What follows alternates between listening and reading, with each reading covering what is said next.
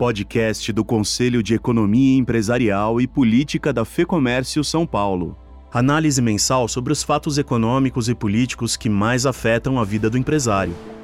Estamos de volta com o primeiro podcast do CEP do ano de 2023, trazendo, como sempre, os destaques da economia, da política e do cenário internacional.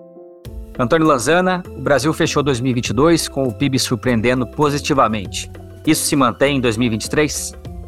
O Guilherme, a economia vai perder fôlego em 2023 e o crescimento do nível de atividade será muito fraco, o que tem sido muito comum no Brasil ao longo dos últimos anos. Paulo Delgado, o novo governo federal, começou com um discurso de união nacional, mas na prática já vemos muitos embates entre a política e a economia, com reflexos no mercado. É, o início do governo é bem claudicante. O presidente tem pressa para entregar alguma decisão, mas não há espaço no orçamento para o seu desejo. E com a maioria parlamentar instável que ele criou, mais dificuldades ele terá para governar. André Saconato, o arrefecimento da inflação nos países desenvolvidos trouxe otimismo para a economia global. Podemos comemorar ou ainda é cedo? Olha, Guilherme, é, os dados iniciais de 2023 favorecem os mercados emergentes mas como sempre não vem sem risco. Nós vamos falar sobre isso no, no nosso blog. Esses e outros assuntos você ouve agora em mais um podcast do CEP, comigo, Guilherme Baroli, e os economistas Antônio Lanzana e André Saconato, e com o sociólogo e cientista político Paulo Delgado. Este programa foi gravado no dia 15 de fevereiro. Economia. Lanzana, quais as perspectivas para 2023? A gente tem alguns dados positivos do comércio e serviços, mas a indústria continua patinando e o índice de confiança do empresário está em queda. Qual que é a sua aposta para este ano? Olha, Guilherme, o PIB foi muito bem no ano passado, mas se a gente desagregar o comportamento por trimestres, a gente percebe que ele veio se desacelerando ao longo do, do ano. Então, essa tendência deve se manter em 2023 e o PIB deve crescer algo entre 0,5% e 1% eh, nesse ano. O que, que poderia explicar essa perda de dinamismo? Né? Tem alguns fatores. O primeiro é um efeito defasado de juros. Os juros estão altos há algum tempo e vão, inevitavelmente, impactar o nível de atividade. Há uma tendência de esgotamento do impacto da abertura dos serviços, né? Tem aqui um efeito importante, nocivo, do episódio Americanas sobre a disposição dos bancos de ofertar crédito. Nós já estamos sentindo restrições fortes de crédito vai afetar as vendas de produtos de maior valor agregado. Temos um nível ainda elevado de endividamento e inadimplência do consumidor e uma perda de dinamismo das exportações com menor crescimento esperado da economia mundial. As primeiras sinalizações para janeiro já confirmam essa percepção. As exportações cresceram em janeiro, mas em ritmo bem menor do que vinha o ano passado. A quantidade importada em janeiro foi menor do que a registrada em janeiro de 2022. E o índice de confiança de todos, todos os setores econômicos registrando queda em janeiro e também índice de confiança do consumidor em retração. Esses são fatores que mostram o crescimento fraco esperado em 2023. A gente tem acompanhado uma insatisfação do governo federal em relação à taxa de juros e à atuação do Banco Central. Qual é a sua visão sobre esse embate? Olha, Guilherme, os integrantes do governo têm feito declarações que contribuem para elevar o grau de incerteza que atualmente se verifica na economia brasileira. A questão da discussão sobre os juros encaixa nesse, nesse cenário. Eu acho que é importante olhar. O Banco Central tem uma meta de inflação que ele precisa cumprir, que é definida pelo Conselho Monetário Nacional, composto pelo presidente do Banco Central, ministro da Fazenda e do Planejamento. O Banco Central eleva a taxa de juros porque quer, é, é simplesmente por uma necessidade de alcançar seus objetivos, né? E é importante lembrar, inflação baixa é uma forma de proteger os menos favorecidos, que são os que mais perdem com o processo inflacionário. O que me chama atenção nesse momento, há uma relação direta, que muitas vezes é ignorada, entre política fiscal e monetária. Quanto mais expansionista é a política fiscal do governo, maior tem que ser a taxa de juros. Esse é um conflito que nós temos hoje na condução da política econômica. Tá? Agora, essas declarações fizeram com que as previsões sobre a inflação captadas aí pela pesquisa Fox se elevassem continuamente, não somente para esse ano, mas também para 2023 e 2024. E as taxas de juros tão altas, acho que não se discute, mas esses pronunciamentos apenas deterioram o quadro e prolongam o período de juros mais altos. Né? O ataque ao Banco Central parece uma estratégia para encontrar um culpado, entre aspas, pelo baixo crescimento esperado do PIB nesse ano. Eu lembro que no período 2003-2007, as taxas reais de juros estavam muito mais altas que as observadas hoje. E o Banco Central não era independente, pelo menos não de direito, talvez fosse de fato. Tá? E aproveitando o gancho, Quais as expectativas para a inflação e possibilidade né, de baixar os juros? Olha, uh, o primeiro sinal de inflação em 2023 não veio favorável. Né? O IPCA de 0,53% em janeiro, que acumula 5,77% em 12 meses, veio acima das expectativas. Né? Mas eu acho que um, um ponto central que nós temos que abordar aqui é a diferença entre a evolução do IPCA, como eu citei, está em 5,77%, e o comportamento do núcleo da inflação, que está girando em torno de 9%. O núcleo é mais um indicador de tendência, e ele é a variável, o núcleo é a variável que o Banco Central olha ao formular sua política econômica, porque ela é dá uma visão mais de médio prazo de tendência do processo inflacionário. O que nós devemos observar ao longo de 2023? Em função dos meses de deflação do ano passado, a trajetória do IPCA de 12 meses deve chegar perto dos 4% em junho ainda é dos 5,77 que nós temos hoje, para perto de 4%. Mas depois ele volta a subir e provavelmente deve fechar o ano em torno de 6%. Quando isto ocorrer, as pressões sobre o Banco Central vão aumentar muito.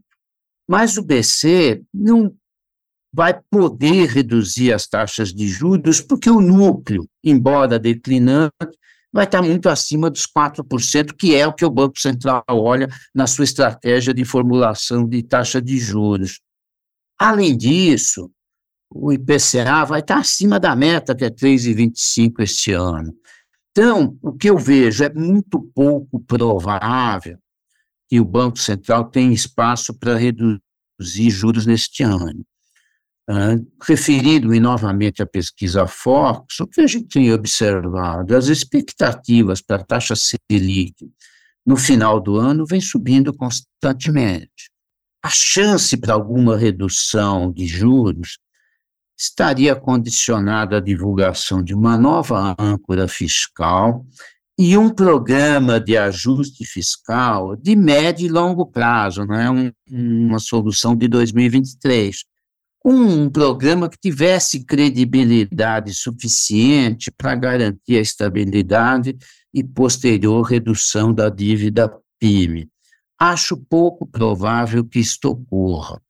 Isto posto, acredito que há pouco espaço ou praticamente nenhum para a redução das taxas de juros em 2023. Perfeito. Seguimos agora ao segundo bloco. Política. Delgado, nesses primeiros quase dois meses do novo governo, a gente tem visto alguns jogos retóricos do presidente. Isso tende a prejudicar a estratégia política anunciada de união nacional? Olha, o destino abençoado que o presidente Lula tem não supera a dureza da realidade que ele é obrigado a enfrentar. Se ele não fizer um governo de união nacional, levando em conta não venceu as eleições de forma espetacular, eu diria que, que a eleição não foi vencida por nocaute, ela foi vencida por pontos, ele não vai ter força eleitoral para que possa ter força política para fazer o que quer. Ele terá que negociar. Além do mais, ele venceu a eleição com uma base, a base partidária de apenas 139 deputados e 15 senadores. Conseguiu agora, nesses 45 dias, atrair partidos de centro para o governo, mas hoje a coalizão governista tem somente 282 deputados e 47 senadores. É o pior patamar de apoio do governo, dos quatro governos do PT no Congresso. É preciso que o governo observe bem esses dados. Exatamente, né? Apesar das vitórias de Arthur Lira e Rodrigo Pacheco nas presidências da Câmara e do Senado, respectivamente, que foram apoiadas pelo governo federal, o presidente da República deve enfrentar uma oposição forte nas duas casas, embora essa oposição não esteja ainda muito bem organizada. Qual, como que você vê é, é, esse apoio? Como que vai se dar esse apoio ao longo desse ano?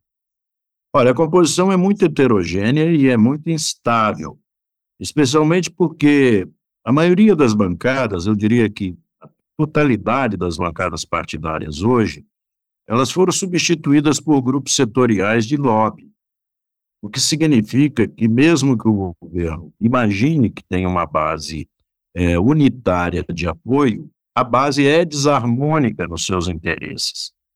Isso dificulta muito a estratégia do governo no parlamento. E o fato de não ter conseguido uma maioria de votos não garante sucesso para alterações constitucionais. O governo pode até aprovar leis ordinárias e complementares, mas ele não tem condições hoje de aprovar alterações constitucionais onde ele precisaria de 308 votos na Câmara e 49 no Senado. E também, um outro dado importante é que o governo não vai ter tranquilidade para a votação das principais propostas dele, uma vez que, se a Câmara é, vetar a proposta do governo, o governo não tem maioria para derrubar esse, esse veto é, a propostas dele. Ou seja, acho que o governo tem que moderar a linguagem e o governo precisa de é, entender melhor o, a oposição social que ainda existe ao, ao, petismo e ao lulismo no Brasil, somado a esses episódios de oposicionismo extremo que, ocorri, que ocorreram em janeiro e que o governo não está processando bem qual é a verdadeira natureza desses episódios. Ele está preferindo acusar os que não votaram nele de ser responsável por isso, do que identificar uma maioria radical e insatisfeita que é responsável por isso. Não é a oposição toda ao governo que age dessa forma. O governo, então, interpreta errado e, com isso, ele perde apoio social. E dentro desse contexto que você falou, né, a gente não tem mais bancadas partidárias e sim setoriais. Como que isso deve afetar, por exemplo, a aprovação da reforma tributária, que é uma reforma tão esperada no país e que agora parece que há uma grande intenção de se discutir e de se aprovar? É, o governo começa com uma agenda legislativa muito carregada de prioridades antigas. Uma delas é exatamente a reforma tributária, que tem mais de 30 anos que está em discussão aqui no Congresso Nacional. E, além disso, a pauta carregada inclui quase é, 30 medidas provisórias que estão em vigor e com prazo de análise obrigatório pelo Congresso Nacional. O que significa que o governo, a partir agora do início do funcionamento regular do Congresso Nacional, ele vai transferir para as mesas da Câmara e do Senado a liderança sobre os principais embates entre o governo e a oposição. Ou será, não será, na, ou seja, não será na, na, na esplanada dos ministérios que nós veremos o enfrentamento entre governo e oposição. Será no Congresso, nas duas casas do Congresso Nacional. É um cenário que não é tranquilizador para um governo que não tem maioria parlamentar ainda. Vamos ao terceiro e último bloco. Internacional. Saconato, desde o nosso último podcast em dezembro de 2022, os dados econômicos têm mostrado um favorecimento das condições para os países emergentes. Que mudanças são essas? Olha, Guilherme, realmente alguns dados, né, que vinham agora até dezembro, mostraram uma certa melhora das condições é, para os emergentes, né? São vários dados, né? O primeiro que a gente pode citar é a abertura da China, né, do, da, da sua posição daquela quarentena quase que absoluta, muito mais forte do que nós vimos aqui no Brasil, que pode agora fazer com que os consumidores voltem às compras e principalmente elevar o preço das commodities. E nós sabemos que aqui no Brasil a gente tem uma grande dependência de preço de commodities é, para geração de renda. Existe, inclusive, uma estimativa que os chineses conseguiram é, guardar 2 trilhões de dólares a mais, porque a quarentena lá foi muito pesada. Né? Você não podia sair, inclusive, para comprar, fazer compras, você só podia comprar o básico, alimentação, e ainda assim, uma vez por semana. Então, é, esse é o primeiro ponto, o ponto de que a China vai emprestar para o mundo um crescimento e, mais precisamente, para os emergentes, baseados em commodities. O segundo ponto positivo é que as perspectivas é, de um pouso forçado na economia mundial, ou seja, de que os bancos centrais teriam que fazer taxas de juros muito mais altas e fazer com que a economia passasse de muito aquecida para recessão rapidamente, diminuíram com alguns dados do final do ano passado. Né? Isso faz com que a queda do mundo seja menor e, obviamente, isso tem uma influência positiva de novo nas commodities e não só nas commodities, nos fluxos de capitais para os países emergentes. E um terceiro ponto seria, dado esse cenário, o Banco Central dos Estados Unidos não teria que aumentar tanto os juros, né? Isso faz com que os dólares que estejam nos emergentes não vão, não iriam voltar, né? para os países é, desenvolvidos, caso ele tivesse que aumentar muito os juros e, e houvesse fuga de dólares para os países desenvolvidos, especialmente Estados Unidos, o que acontece? Dentro dos países emergentes há uma desvalorização da moeda, e essa desvalorização da moeda afeta a inflação e faz com que os bancos centrais tenham que aumentar mais ainda os juros, criando uma recessão ainda maior. Então, com essa diminuição da, da expectativa de aumento de juros lá fora, o trabalho do Banco Central aqui fica mais fácil nos emergentes, menos difícil, eu diria, e a taxa de juros não tem que subir tanto ou não tem que ficar alta por tanto tempo. Então, esses três fatores somados deram aí algum fôlego para as bolsas e para a economia dos emergentes. Quando você fala deram algum fôlego, isso significa que existem alguns riscos, né? Quais são os pontos de atenção para esses países emergentes, principalmente o Brasil? Olha, o Primeiro, Guilherme, nós estamos gravando é, hoje, né, no dia 15, acabou de sair o dado de varejo nos Estados Unidos. E o aumento só em janeiro das, das vendas de varejo foi de 3%. 3%. Considerando que a inflação foi 0,5% em janeiro, isso significa um aumento real de praticamente, numa conta simples aqui, né, de 2,5%. Os índices do, do, do CPI né, do índice de preço ao consumidor americano, também vieram é, muito altos para janeiro. Então, isso já meio que desmonta um pouco aquela segunda tese que nós falamos é, positiva, que não vai ter que ter um pouso forçado ou um aumento de juros mais forte na economia americana. Porque os dados que vinham sendo mais fracos no final do ano passado reverteram e voltaram a ser mais fortes. Por que disso? O mercado de trabalho continua muito forte, muito forte. De novo, aquele dado que nós costumamos citar aqui, ele foi reforçado agora em janeiro. São 5 milhões de desempregados para 10 milhões de vagas abertas. Né? Só para a gente ter uma ideia, aqui para o nosso ouvinte ter uma ideia, só a parte de food services, né, eh, bares, restaurantes nos Estados Unidos, nesse mês de janeiro cresceu 7,2%.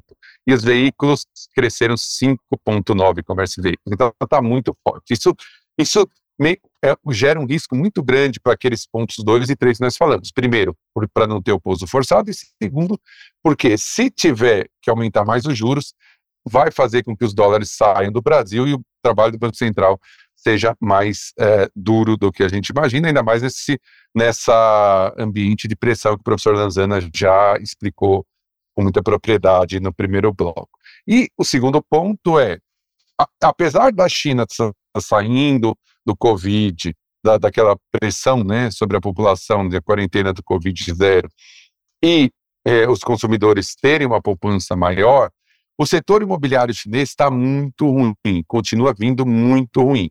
Isso é um dado terrível por dois motivos. Primeiro, os governos locais, que geralmente incentivam a economia quando ela está deprimida com crédito, a grande maioria das receitas que eles tiram é do setor imobiliário, vendendo novas terras. Lembrando que as terras, originalmente, são do Estado chinês. Se uma incorporadora quiser fazer um, um lançamento, ela pede a concessão do Estado, né, dos governos locais, para aquela terra. E fica pagando como se fosse um, um aluguel, né? É, durante essa concessão de 30 ou 50 anos. E isso é uma fonte de renda gigante. Se cai o setor imobiliário, cai o poder de, o poder de, de ajudar a economia desses governos locais. Segundo ponto, mais de 80% da renda, da riqueza, desculpe, da riqueza da chinesa, dos chineses, estão ligados a algum produto ligado ao setor imobiliário. Quando o preço imobiliário cai, a riqueza, o que o chinês guardou, cai muito e, obviamente, ele fica menos propenso a consumir. Então, esses são os riscos, né, que são que com os dados de janeiro agora ficaram ainda mais fortes sob aquela perspectiva positiva que você me perguntou na questão anterior. Para fechar, queria que você comentasse as agendas internacionais do presidente Lula. Ele já visitou a Argentina, o Uruguai, recebeu o chanceler da Alemanha Olaf Scholz, a chanceler francesa Catherine Colonna, e se encontrou com o presidente Joe Biden nos Estados Unidos. Em março, deverá ir à China e em abril para Portugal. Qual é a sua avaliação sobre esses primeiros encontros e quais as perspectivas, né, do ponto de vista de possibilidades de acordos comerciais? É, então, é, isso mostra que o mundo está dando um voto de confiança para o Brasil, porque o mundo, os, os governantes, em média, do mundo achavam que o presidente Jair Bolsonaro não tinha essa abertura para conversar diplomaticamente. Então, o mundo está dando um voto. E o presidente Lula está aproveitando esse voto e fazendo todas essas viagens. Ou seja, o Brasil foi reinserido na economia mundial. Agora, precisa de um esforço do Brasil em duas frentes. Primeiro, se posicionar claramente, né, como que ele quer ser reinserido, e isso depende de muito investimento em educação, longo prazo, e no curto prazo, de uma habilidade de Itamaraty muito clara e de uma estratégia muito clara de fazer acordos bilaterais nos pontos de grande, de grande potencial, né? Como a China está, os China e os Estados Unidos estão criando dois blocos muito claros, como que ele consegue se inserir e suprir as, as deficiências desses dois blocos. E o segundo ponto é, não adianta ter uma política muito positiva exterior se a gente tiver uma comunicação e uma política econômica muito claudicante aqui, como o professor Lanzana falou, e também uma relação com o legislativo, como o professor Delgado falou, é, é, que não inspire confiança que o governo consiga fazer e ter na cabeça as ideias de reformas necessárias. Então não adianta nada a gente falar com o mundo inteiro se na hora de fazer a nossa lição de casa a gente não criar estabilidade.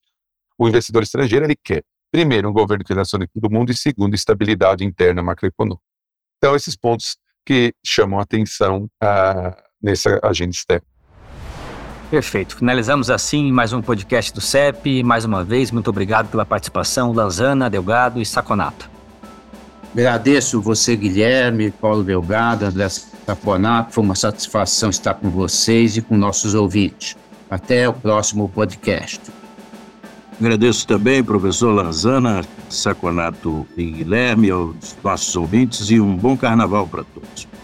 Muito obrigado, professores Delgado e Lanzana. Muito obrigado, Guilherme, pela condução. Muito obrigado aos ouvintes que estiveram conosco até agora e nos falamos na próxima edição do nosso podcast. A você ouvinte, muito obrigado pela audiência e se você gosta do que a gente discute aqui, compartilhe o podcast. Este programa conta com a edição do estúdio Johnny Days. Um abraço e até o mês que vem.